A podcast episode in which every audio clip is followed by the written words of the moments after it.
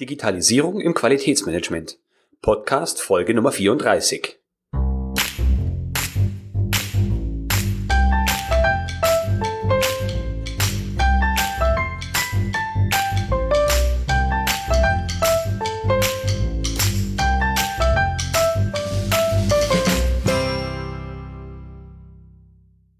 Hallo und willkommen zur 34. Episode des Podcasts Qualitätsmanagement on Air. Ich freue mich, dass Sie auch diesmal wieder dabei sind. Der Begriff Digitalisierung ist in der Zwischenzeit ziemlich ausgelutscht. Dennoch denke ich, dass uns dieser Begriff in den kommenden Jahren und Jahrzehnten maßgeblich beschäftigen wird. Je nach Branche sind wir in Sachen Digitalisierung unserer Produkte, Prozesse und Dienstleistungen bereits mehr oder weniger weit fortgeschritten.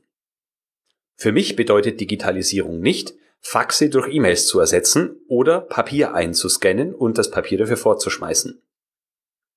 In dieser Episode möchte ich auf die vier großen Trends der Digitalisierung eingehen, nämlich Social, Mobile, Cloud und Analytics. Dabei finde ich wichtig, dass Digitalisierung vor allem eine Denkweise ist und die Verknüpfung von Anwendungen und Prozessen sowie von Ergebnissen. So legen wir direkt mit dem ersten Begriff los. Und zwar ist das der Begriff Social. Als erstes fällt uns da natürlich Social Media ein, also die verschiedenen hm, sozialen Netzwerke, die es heutzutage gibt. Dabei sind soziale Medien alles andere als neu. Zum Beispiel gibt es Facebook schon seit rund 14 Jahren. Social Media haben sich allerdings gewandelt und zwar vom passiven Konsumieren äh, vom reinen passiven Konsumieren von Inhalten auch hin zum aktiven Gestalten des eigenen sozialen und digitalen Auftrittes. Zu Beginn hat man Social Media vor allem dafür verwendet, mit äh, Arbeitskollegen oder Schulfreunden in Kontakt zu bleiben. Außerdem konnte man auch ohne die direkte Kontaktaufnahme beobachten, was alte Freunde, Bekannte und Familienmitglieder so tun. Inzwischen wird aber immer häufiger davon Gebrauch gemacht, dass man über soziale Netzwerke auch einem größeren Publikum gegenüber die eigene Meinung kundtun kann. Und auch zunehmend kann jeder von uns eigene Inhalte erstellen und ähm, ja, Menschen gegenüber zugänglich machen, die er äh, vor den sozialen Netzwerken nicht hätte erreichen können, beziehungsweise nicht so einfach hätte erreichen können. Eine relativ neue Möglichkeit, die sozialen Netzwerke zu benutzen, ist zum Beispiel das Social Recruiting also mittels sozialer Netzwerke neue Mitarbeiter zu finden. Das sieht dann folgendermaßen aus. Und zwar äh, ist ja so der klassische Recruiting-Prozess in der Stellenausschreibungen, Bewerbungen, äh, Jobinterviews äh, und so weiter. Und äh, über die sozialen Netzwerke ist der Kontakt beziehungsweise der Sinn darin, dass der Kontakt zwischen der Firma und dem potenziellen Bewerber ein recht direkter ist. Also man nutzt zum Beispiel Instant Messaging, also direkte, äh, die Möglichkeit, direkt Fragen zu stellen, diese Fragen möglicherweise auch ähm, anderen Nutzern dieses sozialen Netzwerkes zugänglich zu machen und ähm, ja, mehr und mehr eine Augenhöhe zwischen der äh, Firma herzustellen, die die Stelle auszuschreiben hat und der Person, die künftig eine bestimmte Aufgabe in der Firma erledigen soll.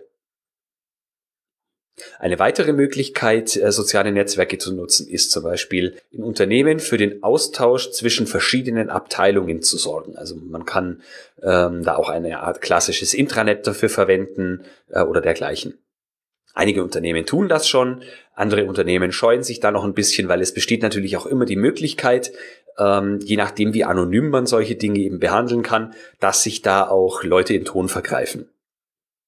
Aber grundsätzlich finde ich die sozialen Medien eine wunderbare Möglichkeit, sich mit anderen Menschen auszutauschen, vor allem auch die richtigen und gleichgesinnten Menschen zu finden, mit denen man sich über bestimmte Themen eben unterhalten kann.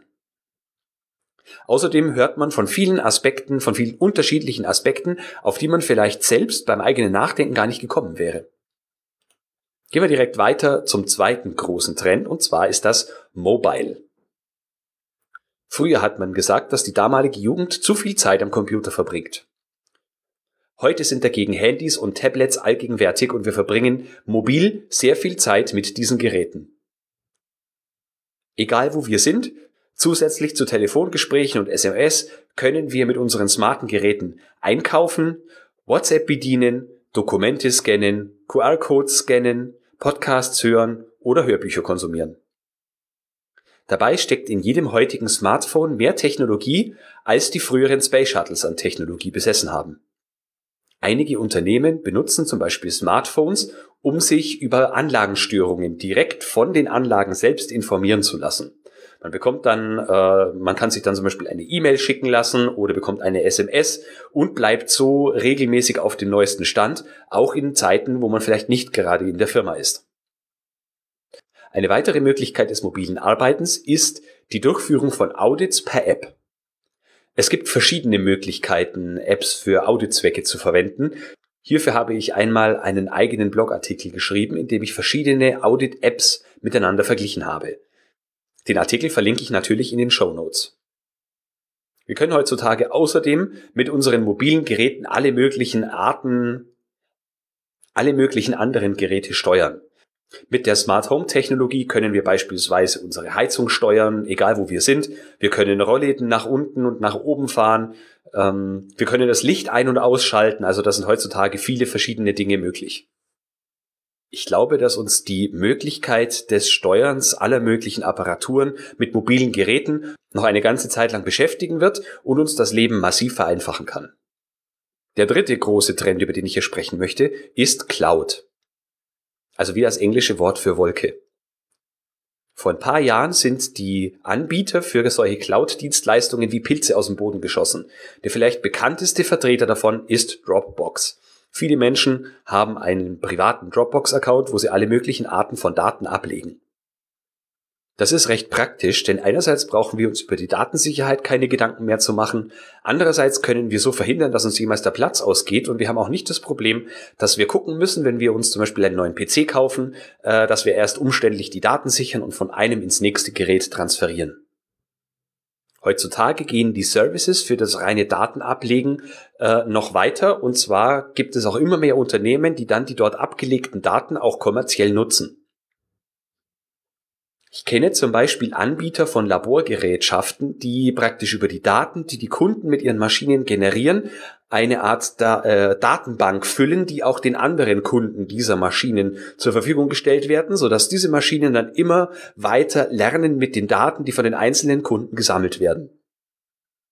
Bei all diesen Vorteilen sind natürlich die Datensicherheit und der Schutz von Daten zu beachten.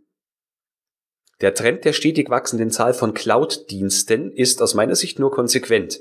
Denn je mehr wir mobil und ortsunabhängig arbeiten, umso höher ist natürlich die Notwendigkeit der Datenablage in einer solchen Wolke, hm, damit man jederzeit darauf zugreifen kann.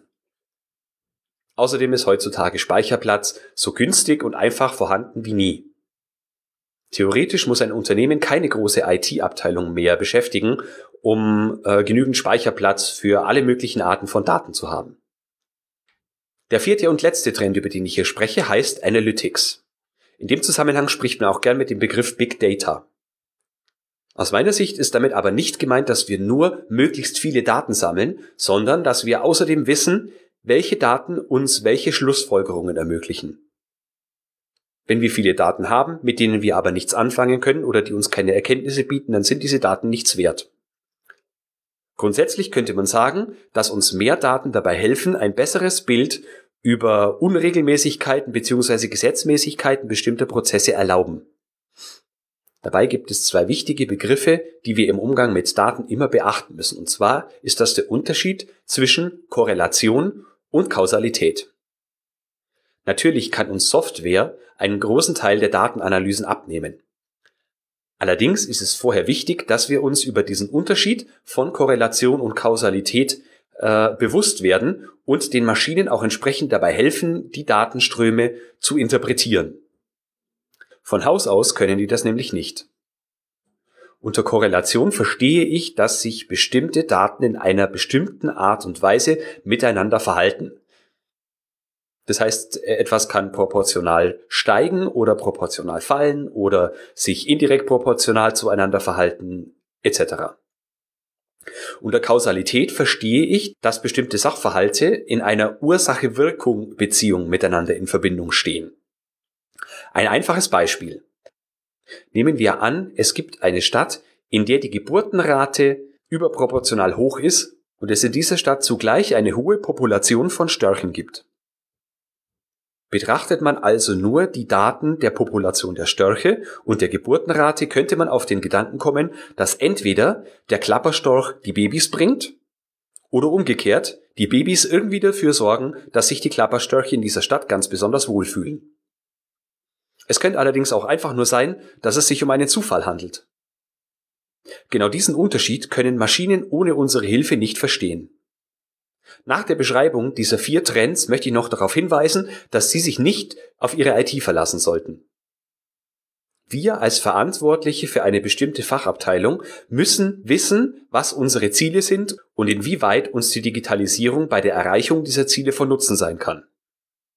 Die IT hilft uns dann bei der Realisierung bzw. erklärt uns, welche konkreten Möglichkeiten mit der in unserem Unternehmen vorhandenen Peripherie zur Verfügung stehen. Ich möchte außerdem verdeutlichen, dass ich die Digitalisierung nicht nur für einen Trend halte, den man aussitzen kann. Andererseits halte ich es aber genauso für falsch, wenn man gleich auf jeden Zug aufspringt. Viel wichtiger finde ich, dass man neugierig bleibt und interessiert ist, was es alles so Neues gibt und sich überlegt, welche, ja, was man davon im Unternehmen gebrauchen kann. Menschen, die sich überhaupt nicht für die Digitalisierung interessieren, werden wahrscheinlich schnell von den Möglichkeiten überrannt und kommen nicht mehr mit. Klar ist, ihre Konkurrenten werden sich dem Thema Digitalisierung höchstwahrscheinlich nicht verschließen und wenn sie zu lange warten, dann ist ihnen die Konkurrenz möglicherweise weit voraus. Außerdem glaube ich, dass so ziemlich jedes Unternehmen, das sich nicht mit der Digitalisierung beschäftigt, weit unter seinen Möglichkeiten bleibt, selbst wenn die Konkurrenz möglicherweise genauso schläft wie man selbst. Eine große Herausforderung in Sachen Digitalisierung ist, dass der technologische Fortschritt exponentiell zunimmt. Nehmen wir als Beispiel die Zeiträume, die zwischen der Entstehung des Feuers, des Rades und der, äh, des Dampfantriebs verstrichen sind, verglichen mit der Erfindung der Elektrizität beziehungsweise dem Unterschied, dem zeitlichen Unterschied in der Erfindung des Festnetz und des Mobiltelefons. Die Zeiträume, in denen bahnbrechende äh, Technologien entwickelt werden, wird also immer kürzer. Doch wie geht's nun weiter? Wir haben jetzt über vier große Trends in Sachen Digitalisierung gesprochen, nämlich Social, Mobile, Cloud und Analytics. Wir haben außerdem darüber gesprochen, dass ich es für sinnvoll halte, dass wir uns selbst mit der Digitalisierung beschäftigen und nicht darauf warten, dass uns unsere IT auf die vielfältigen Möglichkeiten hinweist und uns in die richtige Richtung stupst. Eine gute Nachricht ist aus meiner Sicht, dass zwei dieser vier Trends den Menschen stark mit einbinden, und zwar Social und Mobile. Wir sollten die Digitalisierung nicht als böses Wesen sehen, das auf die Welt gekommen ist, um uns unsere Arbeitsplätze zu stehlen. Vielmehr sollten wir die Möglichkeiten dafür nutzen, die Welt zu einem möglichst lebenswerten Ort zu machen. Zum Beispiel könnten wir frei werdende Kapazitäten dafür nutzen, uns um unsere Soft Skills zu kümmern und uns hier stetig zu verbessern.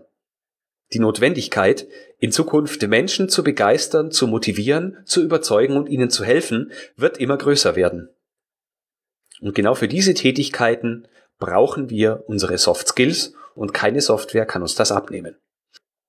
Ich persönlich denke, dass wir uns nicht zu einer rein digitalen Gesellschaft entwickeln, die immer kälter wird.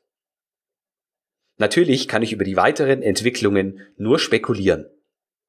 Aber ich sehe den künftigen Entwicklungen positiv entgegen, wenn wir lernen, mit den Herausforderungen gut umzugehen. So, das war's mal wieder für heute. Vielen Dank fürs Zuhören. Die Shownotes zu dieser Folge finden Sie wie immer unter www.q-enthusiast.de Schrägstrich Podcast Schrägstrich Folge 034. Damit verabschiede ich mich von Ihnen, wünsche Ihnen eine gute Zeit und wir hören uns in 14 Tagen wieder. Seien Sie auch dann wieder mit dabei und denken Sie immer daran, Qualität braucht kluge Köpfe, so wie Sie.